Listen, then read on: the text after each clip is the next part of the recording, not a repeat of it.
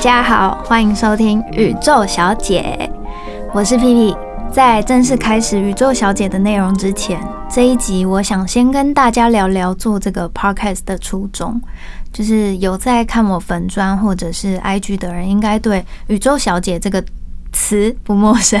宇宙小姐是我去年开始的一个专栏名称。后来做了四集之后，我就发现，哇，打字好慢，而且打字你能讲的内容其实很有限，因为在社群上面，大家要看一个很长篇的文字，其实是比较吃力的。所以我就想说，好，那我就换来用说的给大家听吧。几年前刚开始踏上灵性学习的道路之后，其实我就一直觉得有很多很棒的体悟，很想分享给大家。因为以前我其实有那个自律神经失调，所以我有躁郁跟忧郁症的状况。但是后来我发现，从灵性的方式去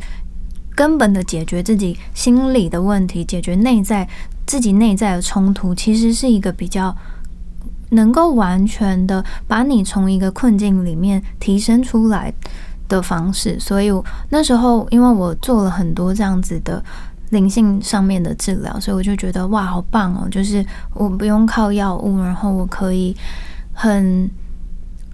完全的让自己的心提升到一个状况，然后，所以我就一直很想分享给大家这件事情。不过，因为我自己平常不是一个热爱流连在社群网站上面的人，而且加上我有很严重完美主义，就是会觉得说很多事情我一定要了解到一个程度，我才能说出来。所以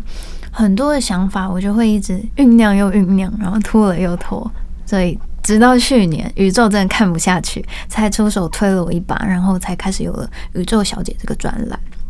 那怎么开始的这个故事其实蛮神奇的，我有写在专栏的第一集，如果大家有兴趣的话，可以滑到下面链接去看。然后我很常说到宇宙这个词嘛，就是为什么会说是宇宙呢？我用宇宙这个词，嗯，不是林思雨，就是我用宇宙这个词来代表。高我或者是内在神性源头的光，这种比较高维意识的力量。所以每当我说宇宙的时候，我指的其实就是这些力量。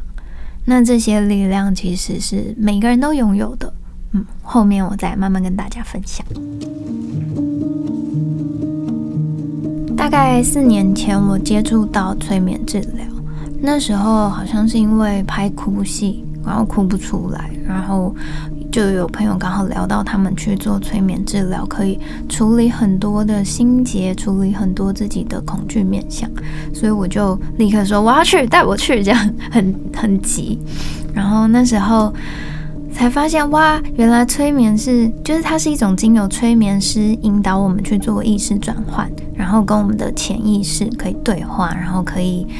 疗愈潜意识的一种治疗方式，很多人应该在电影里面有看过类似的桥段，就是，嗯，你躺在一个椅子上，然后催眠师就是会开始跟你对话，这样。以后我们有机会可以来聊聊催眠，我自己是很喜欢这个疗愈手法的，嗯。然后在那几场我去的那几场催眠治疗里面啊，其实真的蛮深刻的解决了我长久以来自律神经。失调引发的那些忧郁症、躁郁症的症状，然后在老师的引导之下，也解开了很多我内心纠结卡住的地方，或者是各种悲伤的能量被很完整的释放出来，所以我开始有慢慢有了修复自己的能力。那什么叫做修复自己的能力？就是当一个人开始告诉自己说“我想要好起来”之后。你其实你有了这个意愿，你就会去做一些努力嘛。比如说，像我那时候就是阅读了很多书籍，然后我会一直去网络上面看谁跟我有相同经验，或者是看到哇这个东西好像是在对我说的，我就会点进去看，然后。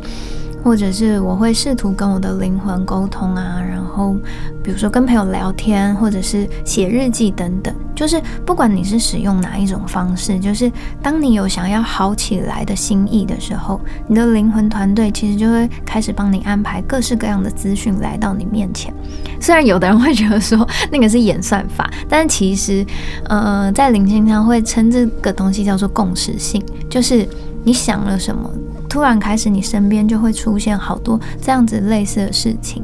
对，那这就是宇宙在告诉你说，有我们都有在帮你的忙，其实你的心声我们都听到了，这样子。对啊，然后那时候就是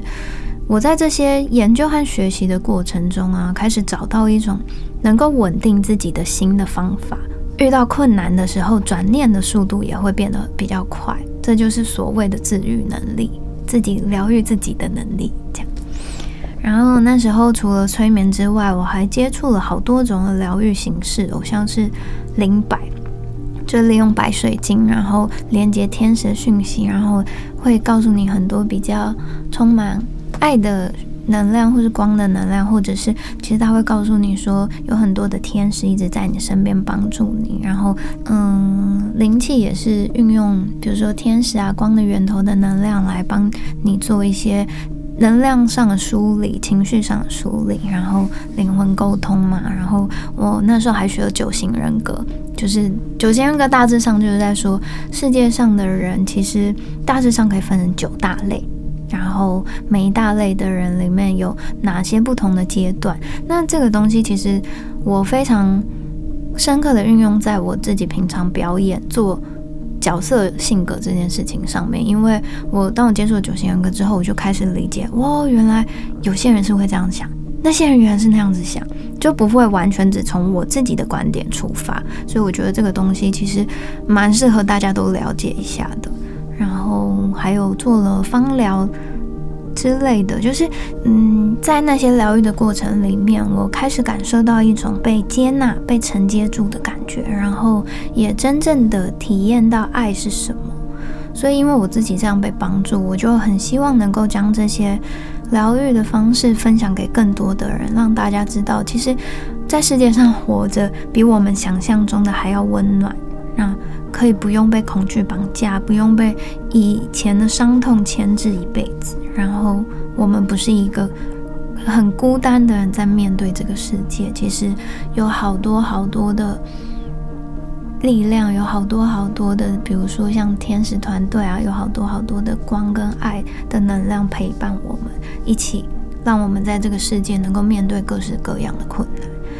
然后后来我就觉得，好，那我也要开始学习这些疗愈手法，即便我只是多帮助身边的一个朋友多好。我小时候曾经看过一部电影，叫做《让爱传出去》，不知道大家有没有看过？它的大意就是在说，就是只要每个收到爱的人都再多传递给两个人，那那两个人再多传递给两个人，就是像这样用树状的方式传递下去的话，世界就会充满爱。然后那时候这个想法，就是因为我看那部片的时候，其实年纪还蛮小的。然后这个想法就是那时候就很像一个种子一样种在我心中，就觉得说哇，这个想法好棒哦。所以我觉得，其实当我录这个 podcast 的时候，我就觉得，如果我能够多影响到两个人，或者是说这个。这些充满温暖或者是爱的感受，能够多分享给两个人，我都会相信，其实这些对世界的爱可以无远弗届的传出去。对，然后在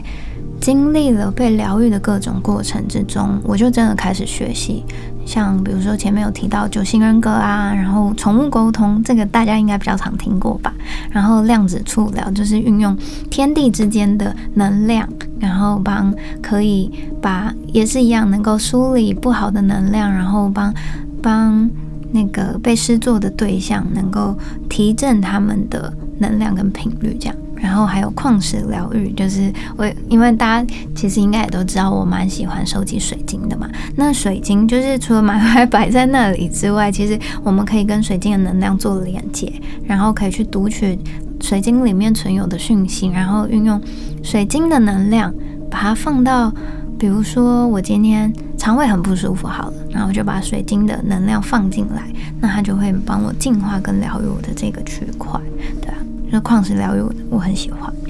然后也学了灵气啊、萨满啊、阿卡西记录阅读等等。阿卡西记录阅读很神奇哦，就是它是一种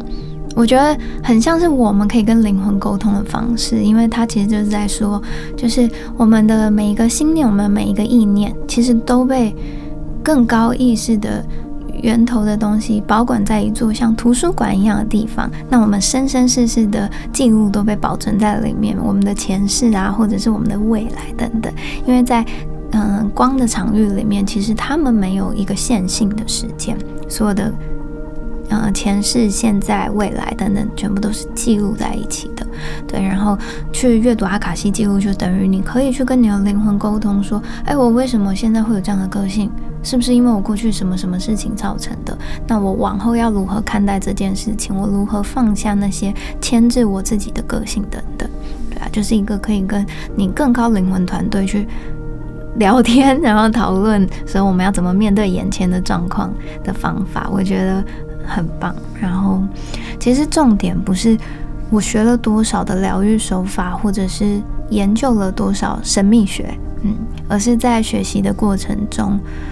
真的感受到了很多爱的频率，然后我开始学习调整自己的心念，因为当你从根本。调整好自己的心念，然后解决了自己的内在冲突，那才是能够真正帮助我们好好活着，还有能够是在这个人世间实践我们的灵魂使命的方式。对啊，然后因为学习了这些东西，然后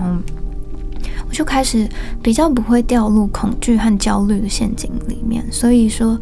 虽然我看似学了很多神秘的课，然后我也能够看见、能够感知能量，或者是我能够接收天使高灵的讯息、灵魂的讯息，但是我还是会将重点放在能够让我们好好活下去的心念上。对，希望大家不要对宇宙小姐太失望。对啊，因为其实我是想跟大家说，就是宇宙小姐指的不是我。我只是能够和宇宙力量连接的其中一个人，但是灵性是每一个人都有的，因为每一个人都有灵魂嘛。你有灵魂，你就会有灵性啊，对啊。所以只要你愿意相信，其实每一个人都可以发现自己拥有宇宙般的无限力量。以上就是宇宙小姐的前言。那从下次第一集开始，我就要来认真分享一些拯救自己的办法给大家。我们下周见。